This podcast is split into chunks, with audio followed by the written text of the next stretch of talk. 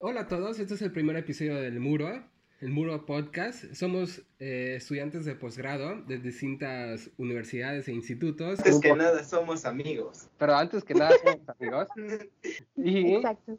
trataremos de hacer un poco de divulgación en este programa, pero también contando anécdotas de nuestro transcurso en la academia. Pero antes que nada vamos a presentarnos de quiénes van a ser los conductores de este primer episodio. Y aquí tenemos a Jazmín Hola a todos. y también tenemos a Osvaldo. Hola, hola a todos. Ah, bueno, yo soy Raúl. y bueno, podemos contar un poquito de lo que somos. No sé, Jazmín está a punto de, de ser maestra ya, ya casi. ¿Cuándo, Jaz? Septiembre, finales de septiembre. Sí, auxilio, ayuda. y, y bueno, Osvaldo, no sé, ¿quieres contarnos un poquito de, de, de ti? Hola, bueno, pues yo, pues al igual que ustedes, soy estudiante de, de posgrado. Eh, Yo hago el- mi, el- la maestría en el Instituto de Física en Puebla, como supongo la que de nuestros primeros fans de son. Ah, no, porque Raúl tiene- La familia de Raúl es de Veracruz, entonces en dos estados nos conocen. Este, y bueno, pues yo, yo planeo terminar mi maestría en, en el medio año ya y entrar al doctorado igual al Instituto de Física. ¿Y tú, Raúl? Cuéntanos un poquito. Ah, yo pues, yo soy, bueno, estudié mi licenciatura en Puebla, es donde conocí a, bueno, a Jazmín y Osvaldo, y, y también, bueno, y después hice un post, bueno, estoy haciendo un posgrado en Ciencias Físicas en la UNAM, en el Instituto de Ciencias Nucleares, y pues ahí me pueden encontrar. Antes de la pandemia ahí me podían encontrar, ¿Y ahora? En Veracruz. en Veracruz. Pasan por un cóctel y a que les enseñes matemáticas. Y cuéntanos, ¿de dónde eres? Muy bien. Bueno, pues yo soy poblana, orgullosamente poblana. Eh, también cursé la licenciatura en física en la Universidad Autónoma de Puebla.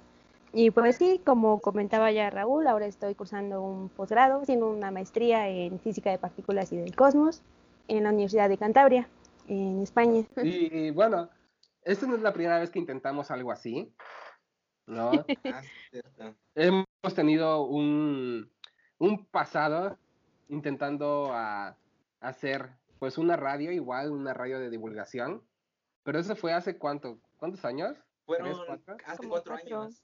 Ah, bastante. Me acuerdo que grabamos la cobertura de las ondas gravitacionales. Creo que sí, y algunos workshops, ¿no? Ahí Sí, algunos workshops. Recuerdo que en esa en esas fechas yo creo que no entendía ni, ni un tercio de lo que explicaban los tutores. ¿Y ahora ya? Bueno, al menos ya podría tener como que tecnicismos más familiares, ¿no?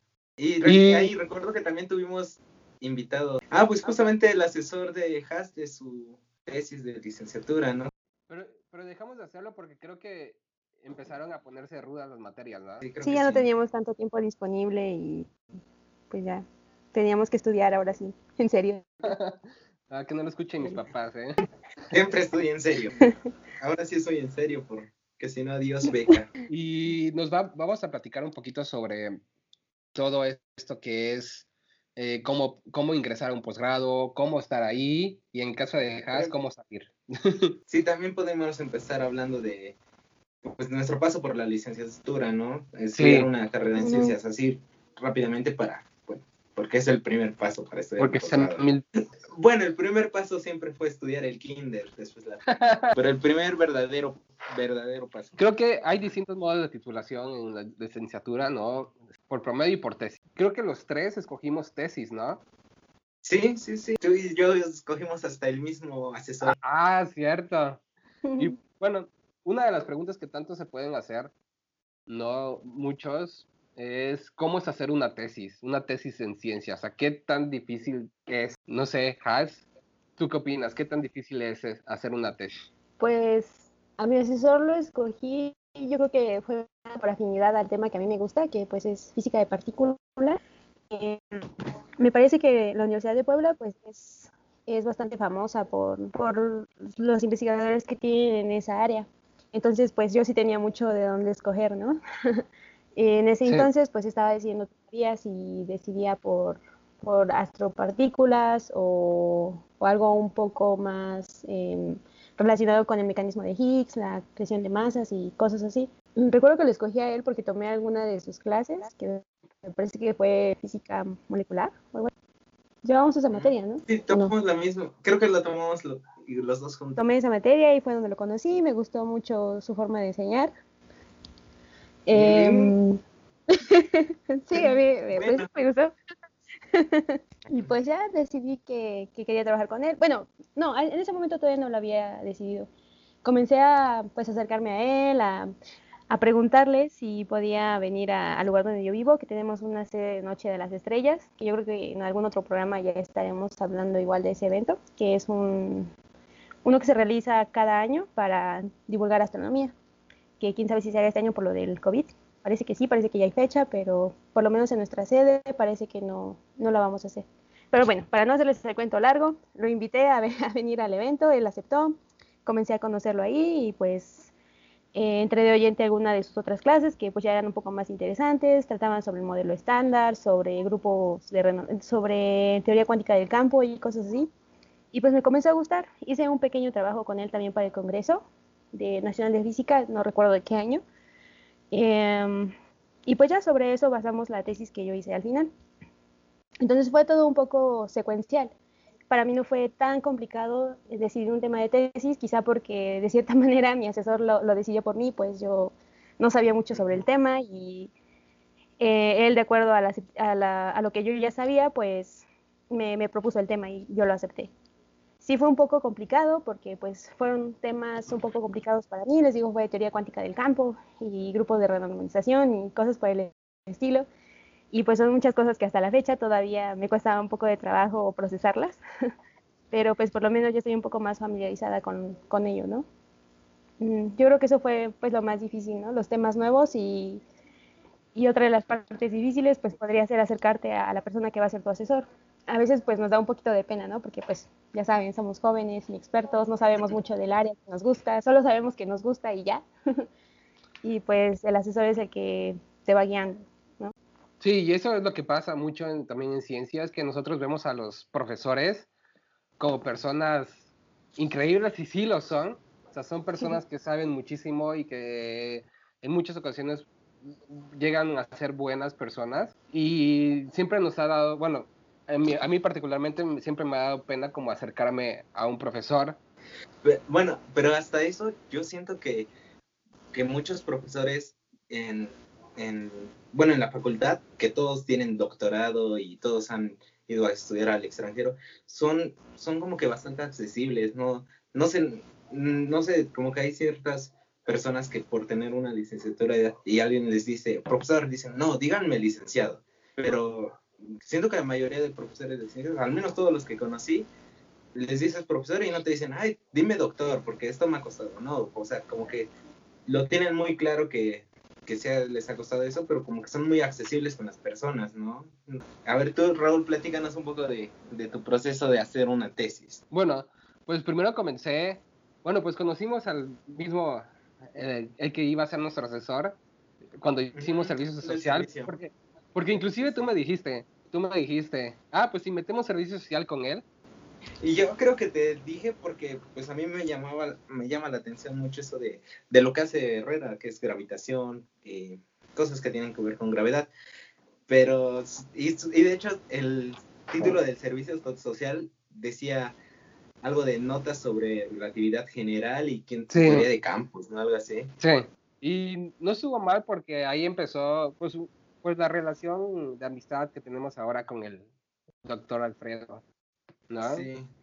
O sea que, y a mí, a mí fíjate que me pareció algo, algo curioso antes de escoger mi tema de tesis, o sea, porque a mí también me llamaba muchísimo la atención gravitación, pero yo recuerdo que yo vi la, una conferencia del doctor Herrera sobre agujeros negros y me llamó la atención, pero yo vi, yo vi esa misma conferencia cuatro veces antes de que tema de tesis en distintos lugares. Fue muy chistoso porque cuando me dijo, bueno, está este problema, ¿lo quieres? Yo dije, sí. O sea, yo, curioso porque terminé escribiendo sobre eso. Creo que tu tema de tesis este, fue resolver una ecuación de octavo grado, ¿no? Que, que, uh. bueno, quizás nos podrías platicar un poquito porque lo resolviste de una manera muy curiosa, ¿no? Ah, sí, lo que pasa es que, bueno, hablando un poquito de, de, mi tesis, es que nosotros consideramos encontrar fórmulas, fórmulas analíticas para la masa y para la velocidad de rotación de un agujero negro. Y el problema es que las fórmulas que se tenían no eran tan sencillas de encontrar y a mí se me ocurrió, ajá, se me ocurrió, fue una noche de inspiración, no sé qué pasó ahí.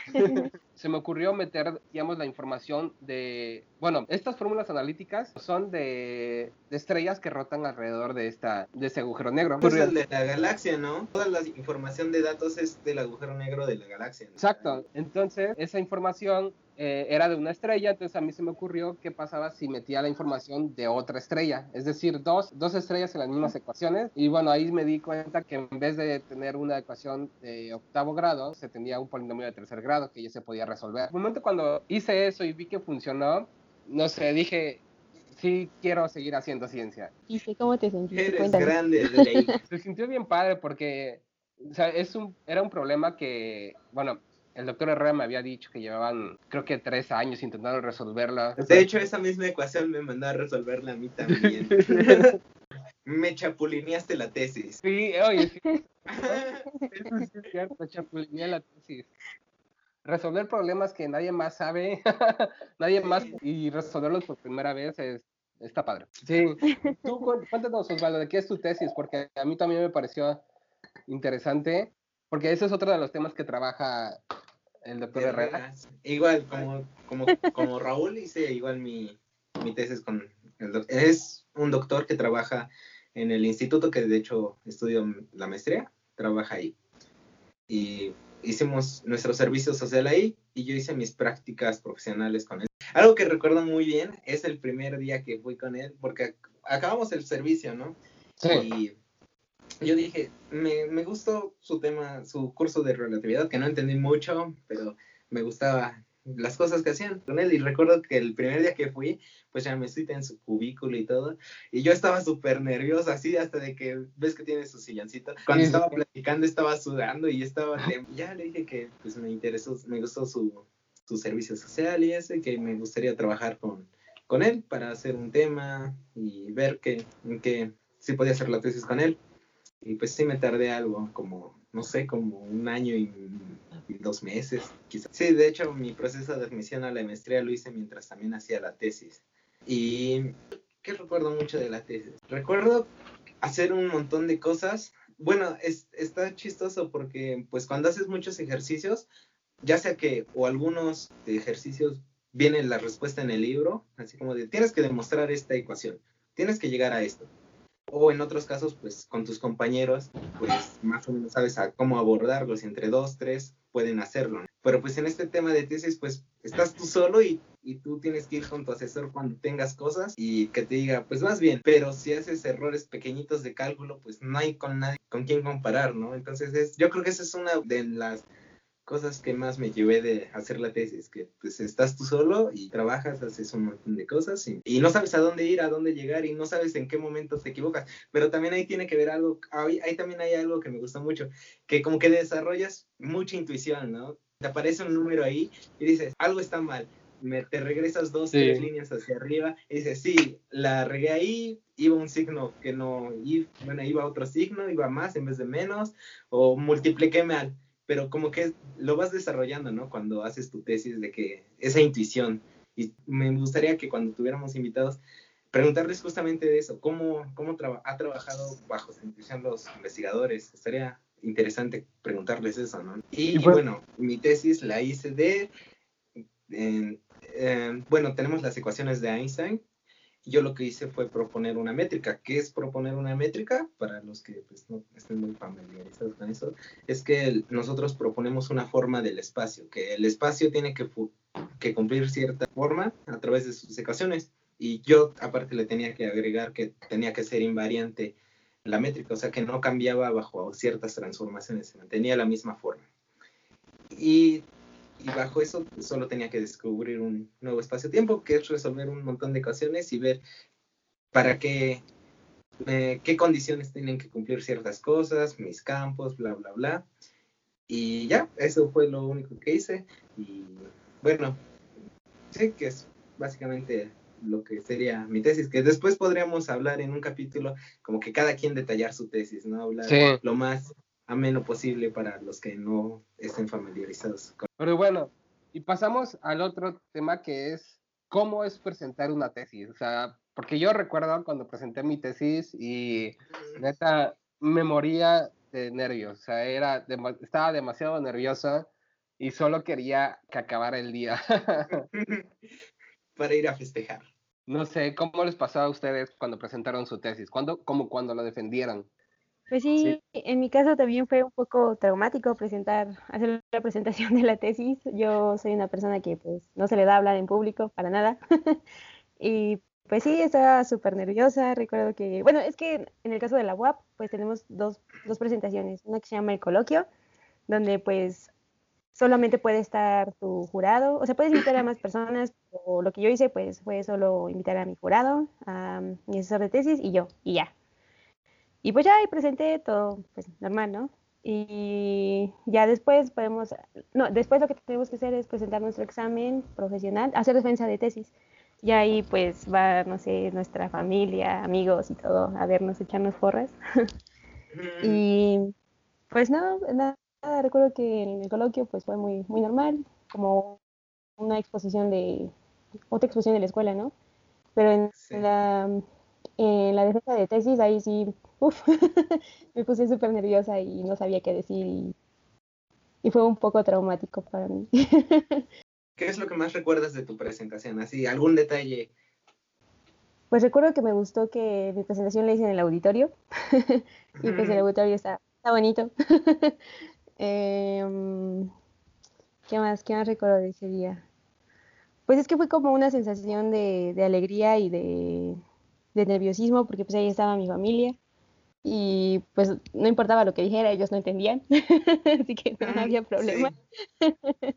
Creo que lo que más, más eh, me hizo sentir pues nerviosa pues fue, fue eso, ¿no? O sea, les digo, fue como una mezcla de, de emociones ahí muy fuerte. ¿Tú, Raúl? Yo, de mi, mi presentación, yo recuerdo que estaba sudando así a morir.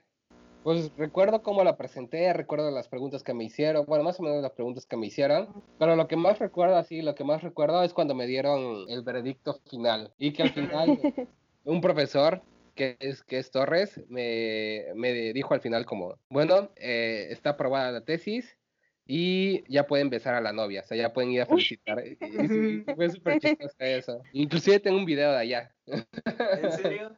Sería sí. que lo compartiéramos en nuestro perfil de Instagram y de Facebook. Yo dos cosas que recuerdo mucho de ese día.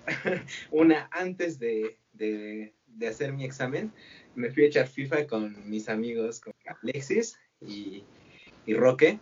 Porque pues durante la, la licenciatura mucho tiempo jugué FIFA, de que teníamos examen, acabamos el examen ya para desestresarnos, un FIFA. No, pues que tenemos tiempo, un FIFA. Y dije, no, si hice todo eso, toda mi licenciatura jugué FIFA, ¿por qué el día en que me voy a graduar de la licenciatura no voy a jugar FIFA? Ya dije, oye, echamos el FIFA una hora antes de mi examen, ¿no? Para sacar el desestrés y pues para cerrar los ciclos bien. y de ahí otra cosa que recuerdo muy bien, igual que no tiene que ver mucho con el examen, es que ven que di tamales, bueno, se acostumbra a dar algo después del examen y yo di tamales y mi mamá me llevó la, la tamalera esa. Y justamente el doctor Torres, después de, de mi examen y eso, fuimos a cenar con mi con Herrera, con mi asesor.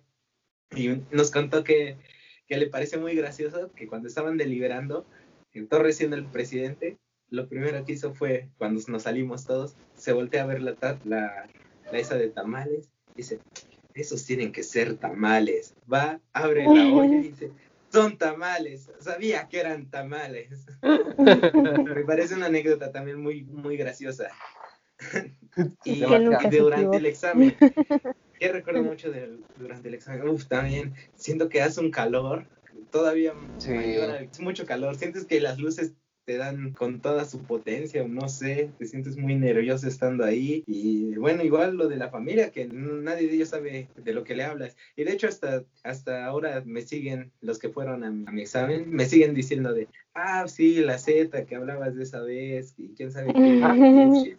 Yo acabo de recordar algo de, mi examen. Mi abuelita fue a mi examen y cuando fue a la sección de preguntas, ella es muy religiosa. Se puso a rezar. Mientras me estaba preguntando, se puso a rezar. Bueno, ahora vamos a empezar al tema. Vamos a hablar desde que iniciamos el posgrado, desde que vamos a hacer el proceso de admisión hasta hasta donde lleguemos.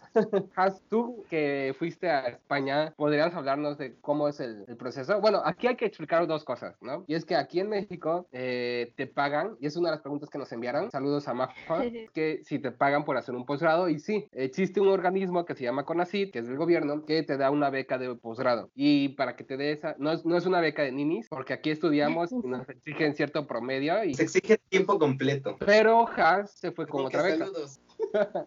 Yo soy becaria de la Fundación Carolina y esta fundación lo que hace es otorgar becas a estudiantes latinoamericanos. Otorga becas no solamente para ciencias, también para sociales, humanidades, ya saben, economía, eh, salud, mm, lenguas, cosas así.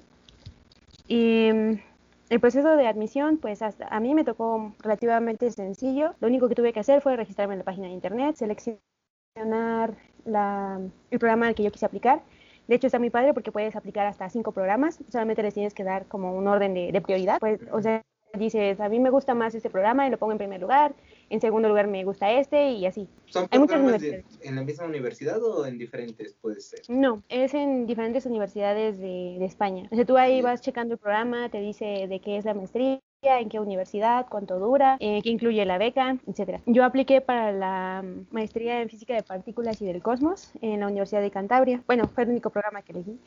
no sé por qué, creo que fue un arriesgado, pero bueno, lo hice.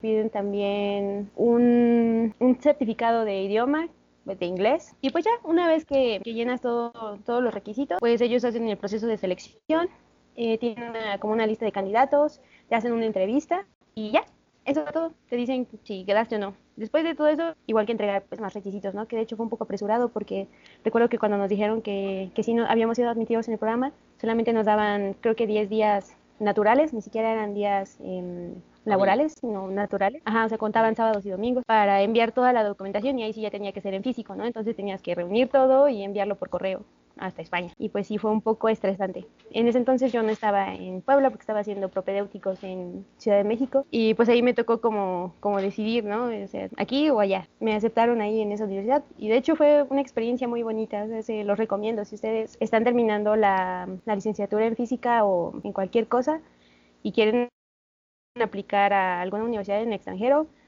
pues yo sí lo recomiendo mucho. O sea, no puedo comparar una maestría entre el extranjero y México, pues porque obviamente no cursé una aquí, ¿no? En nuestro país. Pero creo que sí vale mucho la pena ir a salir a otro lugar y pues conocer no solamente a otras personas de, de tu área, que de hecho es muy interesante porque pues comparas, ¿no? Los planes de estudio que tienen en, en otros países y en el tuyo. Como que es, pues sí, comparar lo que tú sabes, lo que ellos saben, el tiempo que, que ellos le dedicaron y el tiempo que nosotros dedicamos, que creo que es una de las cosas que más, que más me sorprendió, porque Puebla, por lo menos los de nuestra generación, me parece que el mínimo era de cuatro años o algo así cuatro o cinco años para terminar la carrera. Y en el caso de la gente de la Universidad de Cantabria era tres años. en tres años ellos ya salían y ya podían comenzar a hacer maestría. Y, pues creo que pues, sí es algo muy importante, ¿no? Eso del tiempo. A veces nos dicen que pues no nos apresuremos, que vayamos a nuestro ritmo, pero pues sí, yo creo que sí hay ciertas ventajas, ¿no? En poder terminar antes tu carrera y comenzar a estudiar. Además de que pues allá las condiciones de vida pues obviamente son distintas, ¿no? Para empezar pues la seguridad que es algo que yo creo que es lo que más nos pega a nosotros que como estudiantes, ¿no? O sea, qué mal que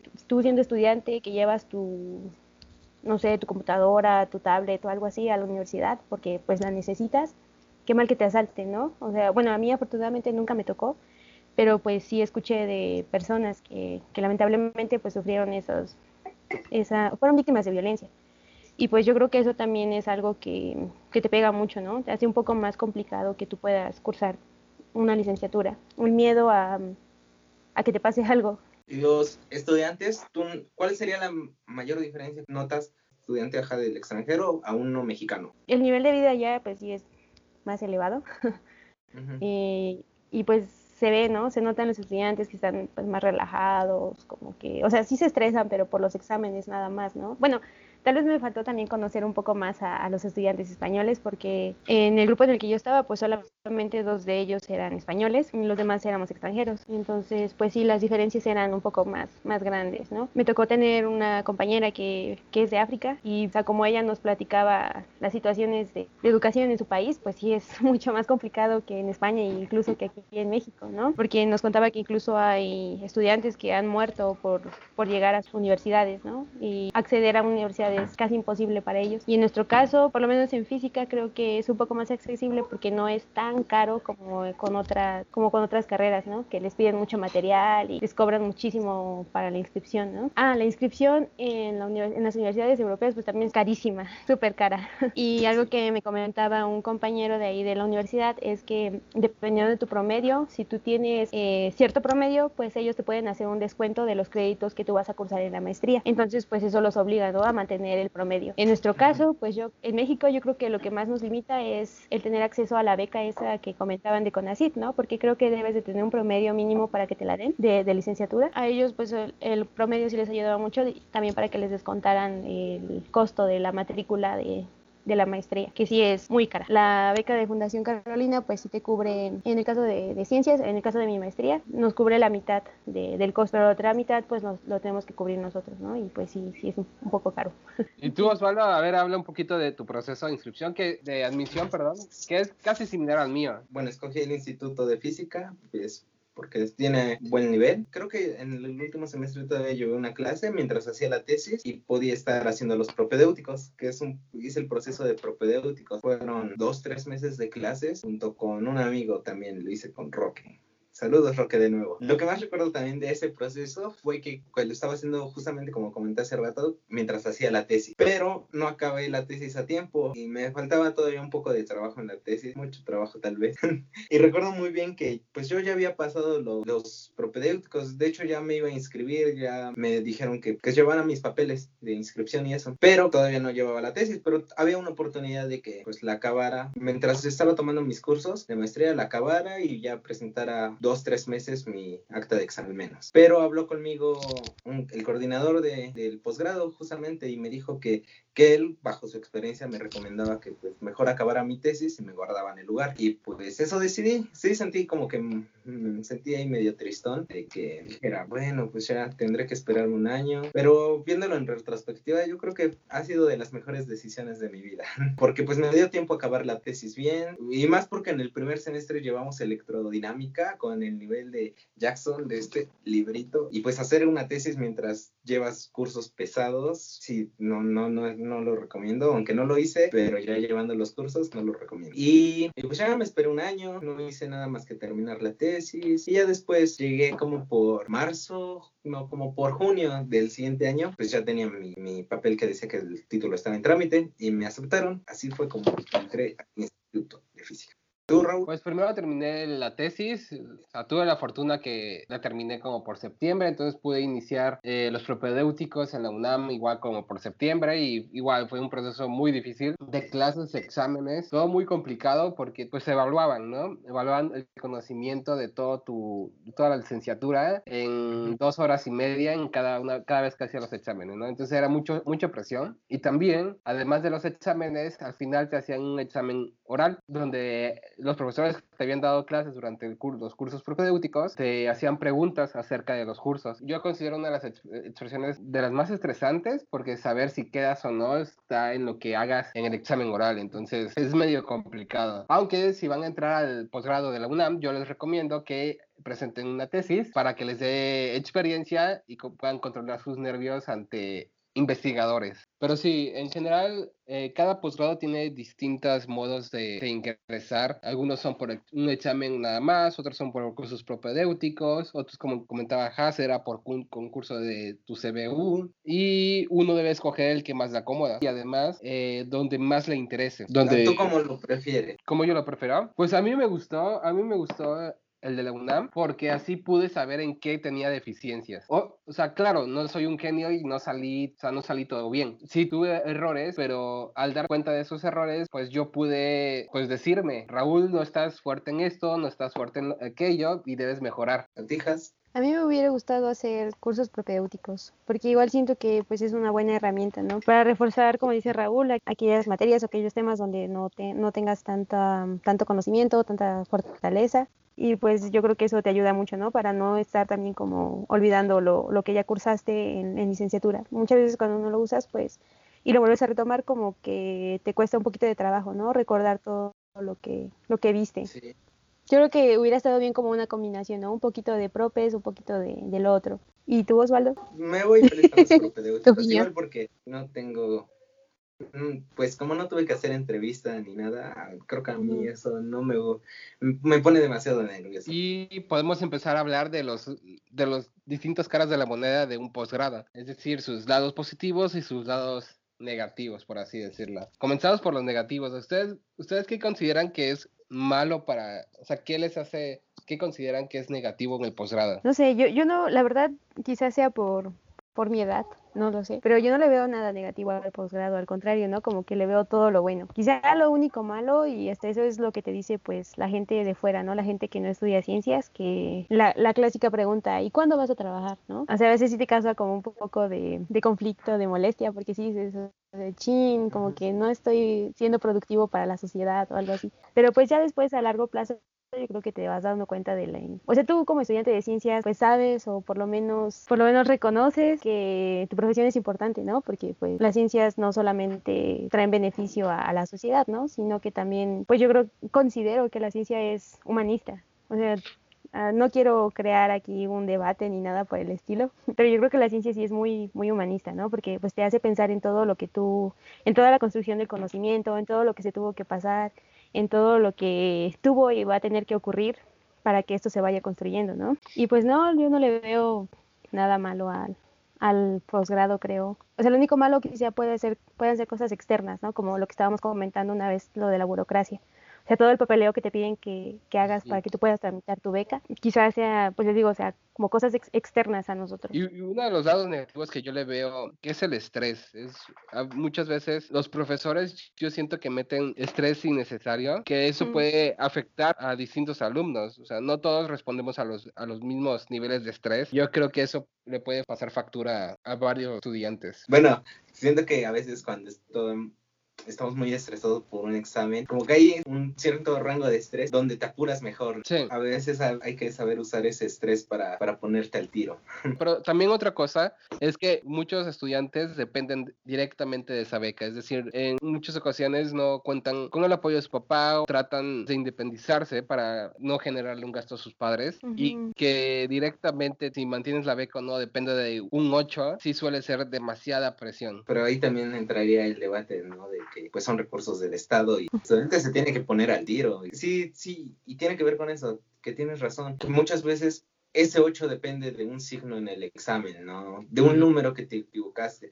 Y que no sé, que hay compañeros que, que en el examen pusieron un menos en lugar de un más y eso le bajó dos, tres décimas al problema y con eso promediando saca 7.9 y no el 8. Y suena un poco intenso, que por un signo perdiste perdiste ese apoyo, ¿no? Sí, aunque hay pocos profesores que son pocos considerados con, con los alumnos. Eso hay que decirlo. La mayoría sí, son considerados con los alumnos. Y son justos hasta cierto punto. Porque entienden la presión que es estar ahí en tu hoja de examen, ¿no? Y bueno, y también eso de calificar con exámenes, a veces es complicado, ¿no? Porque puede ser que ese día te levantaste, eh, hay días en que te levantas y todo te sale mal, que no entiendes nada, pues te puede tocar en un día de esos, o sea, es también mala suerte, pero también tiene que ver con lo que dije hace rato, que pues tienes que ser lo suficientemente bueno como para que esos errores que suelen pasar no te afecten. Y eso sería como que el lado negativo, porque yo también veo que hay muchos, o sea, hay muchos, muchos puntos positivos, como cuáles serían para ustedes unos puntos positivos para de hacer un posgrado en ciencia. Te pagan por estudiar. Te pagan por, estudiar. A mí me gusta mucho que tú controlas totalmente tu tiempo. Que, que, es un trabajo que tú tienes tu tiempo. Es como una combinación entre un trabajo godín y un freelancer, ¿no? Podría ser una combinación así, porque pues te dan tu oficina, te dan tu lugar de estudio, tienes el acceso a, las, a la biblioteca y eso y todo, pero controlas tu tiempo fuera de tus clases y y tu forma de acomodarte a estudiar. Otra cosa bonita de estudiar ciencias y, no solo licenciatura, también posgrado y lo que le sigue, pues es que puedes ir a los congresos, ¿no? O sea, además de que vas a otro estado, pues sí, a conocerlo, también vas a, a, pláticas, a conferencias, puedes presentar un trabajito, o sea, puedes trabajar todo un año o algunos meses en, algún tema que te guste y ya vas al posgrado y lo presentas. Y pues eso también te ayuda, ¿no? Como para, para practicar para tus futuras presentaciones como la de la tesis, para desenvolverte un poquito más igual, para que se te quite un poquito el miedo a hablar en público, para conocer investigadores, conocer el trabajo de otras personas. Y creo que es algo, algo muy bonito también eso, ¿no? De los congresos o de los workshops o cosas a los que puedes asistir. Sí, porque eso es una de las ventajas de hacer ciencia y es que hay tan pocas personas que investigan tu tema en el país, muy probablemente, que tienes que a veces salir al extranjero para compartir esos avances que tú hiciste sobre ese tema de investigación con las personas que sí hacen ese mismo tema de investigación. Entonces, la ciencia también te da la oportunidad de viajar y conocer a otras personas de otros países e inclusive, no sé, hacer colaboraciones, hacer ciencia con esas personas de esos países. Y yo algo, yo destacaría otro punto también del lado positivo es que con las personas con las que te rodeas, muy capaces, muy inteligentes, que tienen un nivel impresionante para hacer ciencia, para hacer física, y eso mismo te motiva a, pues a tratar de alcanzar su ritmo, ¿no? Porque muchos tienen un ritmo de trabajo impresionante. Entonces, la gente que te rodea en muchas ocasiones es admirable. Eso también es algo con lo que me quedaría del posgrado. Y no sé qué conclusión se llevan sobre, sobre hacer un posgrado, porque, bueno, a mí me, me faltan seis meses para concluir mi, mi posgrado, me falta escribir la tesis. Osvaldo, Osvaldo, ¿tú te vas a graduar por tesis o...? ¿O qué harás? No, por, exámenes generales y con eso voy a entrar al doctorado. Y Has, bueno, está a punto de presentar su tesis, que va a ser en septiembre, y entonces aún no podemos decir que hemos concluido la maestría porque nos falta un pelín más para terminarla, pero ya podemos hablar un poco de qué experiencia, o sea, qué conclusión nos deja hacer un posgrado. Yo diría que diría que es un proceso diferente, teniendo en cuenta que pues, es lo que hemos hecho toda nuestra vida, ¿no? Estudiamos toda nuestra vida, hicimos una licenciatura y acabamos y vamos a estudiar. Pero se siente totalmente distinto, es algo totalmente distinto. Que sí hubo momentos en la licenciatura, por ejemplo, que fueron difíciles, que hubo exámenes que reprobamos, que hubo días, noches que, que teníamos que estudiar mucho, pero en el posgrado como que es siempre. ¿Tú concluyes? Bueno, yo concluyo, yo concluyo, pues similar a Osvaldo. Ah, todo me copias, el asesor, el servicio, mis conclusiones. De hecho, pero algo que, que he aprendido en el posgrado es, por todas las, las personas que he conocido, tanto estudiantes como investigadores, como la sensación de empezar a descubrir cosas nuevas, inclusive en el posgrado, es, no sé, es una sensación que me parece muy bonita para mí. ¿Y tú, Has? Sí, yo también concluyo algo parecido, que vale totalmente la pena hacer un posgrado en ciencias. Y pues sí, no solamente se trata de, estar estudiando, sino que también puedes conocer a mucha gente, puedes conocer a muchos lugares y pues algo, algo que yo creo que es muy bonito también es que, pues de cierta manera te saca de este mundo tan loco y caótico en el que estamos viviendo. O sea, a pesar de todos los, los problemas y todos los obstáculos, las barreras que encuentren, pues vale la pena superarlas para hacer un posgrado en ciencias. y bueno, más o menos esta va a ser la, dinámica de, cada podcast que, publiquemos. Nosotros vamos a estar entrevistando a investigadores. Les vamos a preguntar pues sobre eh, el trabajo que están haciendo y también nos van a contar sus experiencias, pues quizá como estudiantes, como investigadores, para que ustedes se den más o menos una idea del trabajo de un científico. Lo que queremos hacer con este podcast es divulgar las tareas de, de las personas de ciencias para que no se queden con esa imagen del científico con bata, loquito, que está encerrado en un laboratorio todo el tiempo. Sí, y bueno, no nada vamos a, entrevistar a investigadores, sino también vamos a entrevistar a amigos del posgrado y de otras áreas para que también nos platiquen sus experiencias, porque los tres estudiamos física, hicimos un posgrado en física, pero también existen muchas otras ciencias y también vamos a tratar de traer personas de esas áreas para platicar un poquito sobre sus temas de interés, sus áreas de investigación, pero también de sus experiencias y anécdotas acerca de cruzar un posgrado o eh, hacer investigación. Como seguramente se podrán dar cuenta, pues nos falta mucha experiencia, pero lo poco que, que hemos vivido y lo poco que podemos compartir, pues lo hacemos con mucho gusto. Si tienen alguna otra duda, pues solo díganoslo. Y hablando de preguntas, aquí tenemos una de igual de Majo ah. que nos dijo que nos preguntó bueno, ya contestamos sobre si nos pagan por estudiar un posgrado y si la respuesta es sí. Y la otra pregunta era que si nos pagan por sacar artículos de investigación. La respuesta es no, no todo, no, no nos pagan. Ni por sacar. O al menos no directamente. Bueno, hasta te cobran, de hecho. bueno, hay que responderlo porque pues ahí está la... Creo que es, es, un poquito como de las controversias, ¿no? De la academia, porque si tú quieres publicar un paper en alguna una revista de prestigio, incluso tienes que pagar una cuota, ¿no? Pero pues ellos no te pagan nada por tu paper y al contrario, ellos lo venden y muy caro, muy, muy caro. Entonces muchas veces nosotros tenemos que recurrir em, a otras acciones para poder obtener el, el paper que, que te interesa, ¿no? Por ejemplo, si estás investigando, estás haciendo tu tesis y necesitas eh, un, algún artículo para, pues sí, para informarte, te cobran por, por hacerlo y pues eso es algo muy injusto, ¿no? Porque te estás trabajando y se la estás dando a la revista y ellos no te pagan nada, te cobran. Pero, bueno, ese es un tema, un tema aparte porque es muy complicado y estaría bien tener un, como una mesa de debate entre investigadores. Sí, sí, sí, sí, estaría muy interesante. Y bueno, esto sería todo por el programa de hoy. Espero que les haya gustado mucho. Les pido que se suscriban a todas las páginas eh, de todas las redes sociales. Bueno, si están escuchando esto, más bien les agradezco haber llegado al final. Cualquier duda nos puede escribir en el muro, en Facebook, Instagram. Espero que haya gustado y esto sería todo y nos vemos el próximo episodio. Hasta luego. Nos vemos en el próximo episodio. Hasta luego. Gracias de nuevo por escucharnos.